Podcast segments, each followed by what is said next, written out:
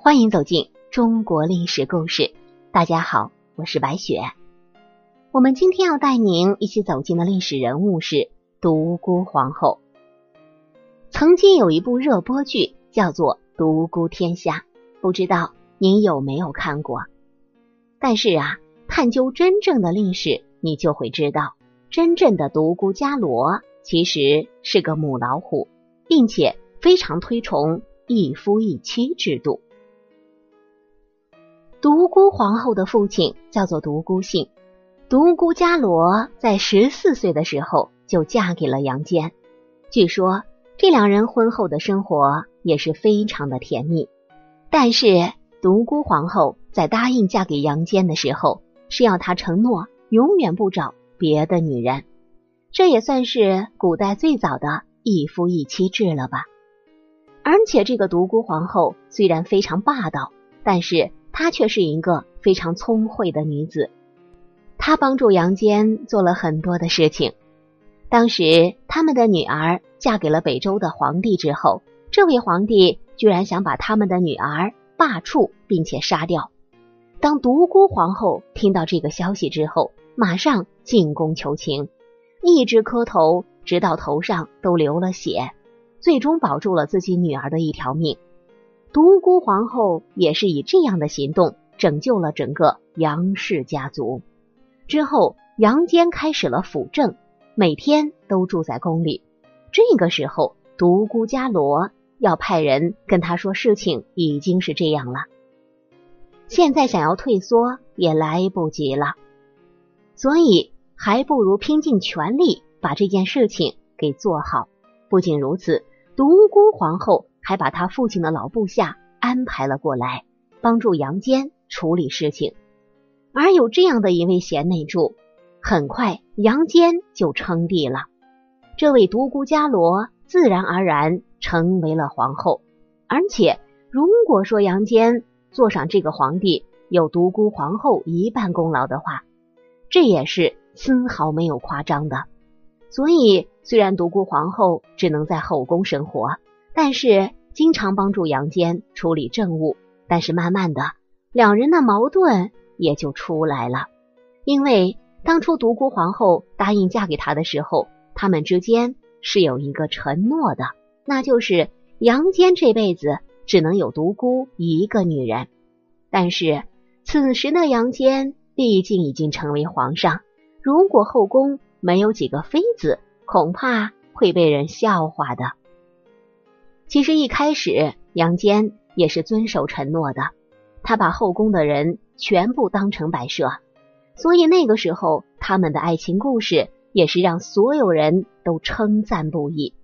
但是自从有一位女子出现之后，让这两人之间的感情产生了隔阂。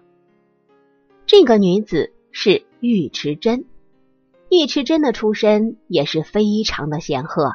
她的美貌在当时也非常的出众，只不过啊，她的爷爷尉迟迥更了不得，是前朝的大臣。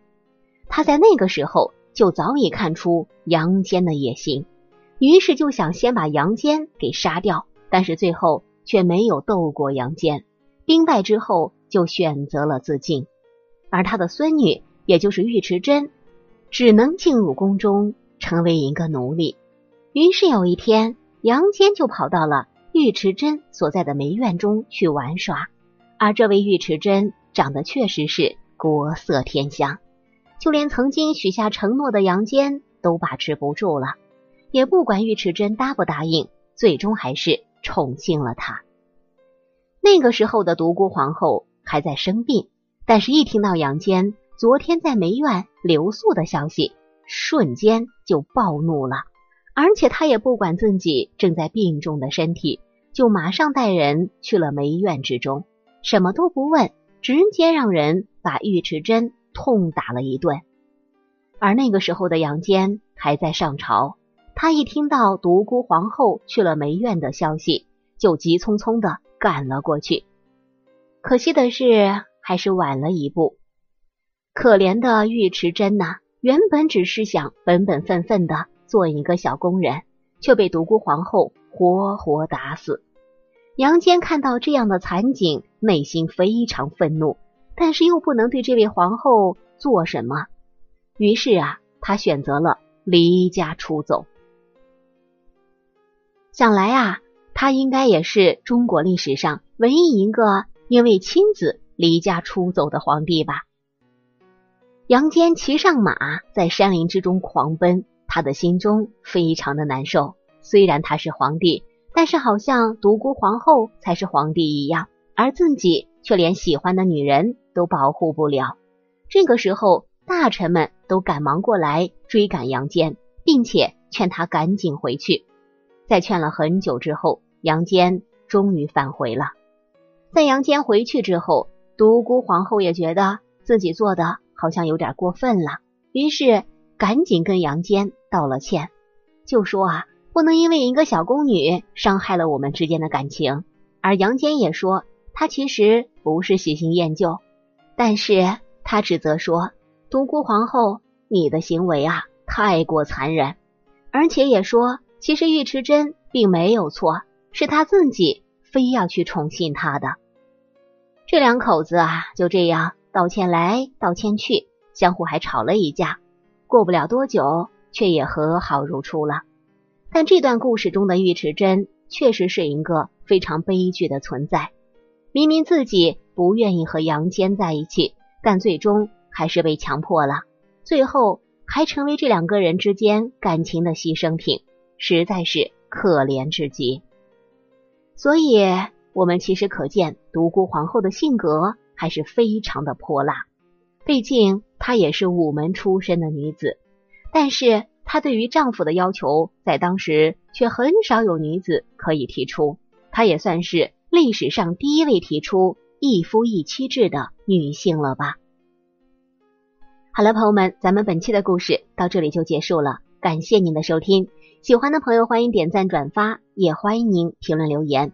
下期我们将带您走进传奇女子。汪丽珍的故事，我是白雪，下期再见。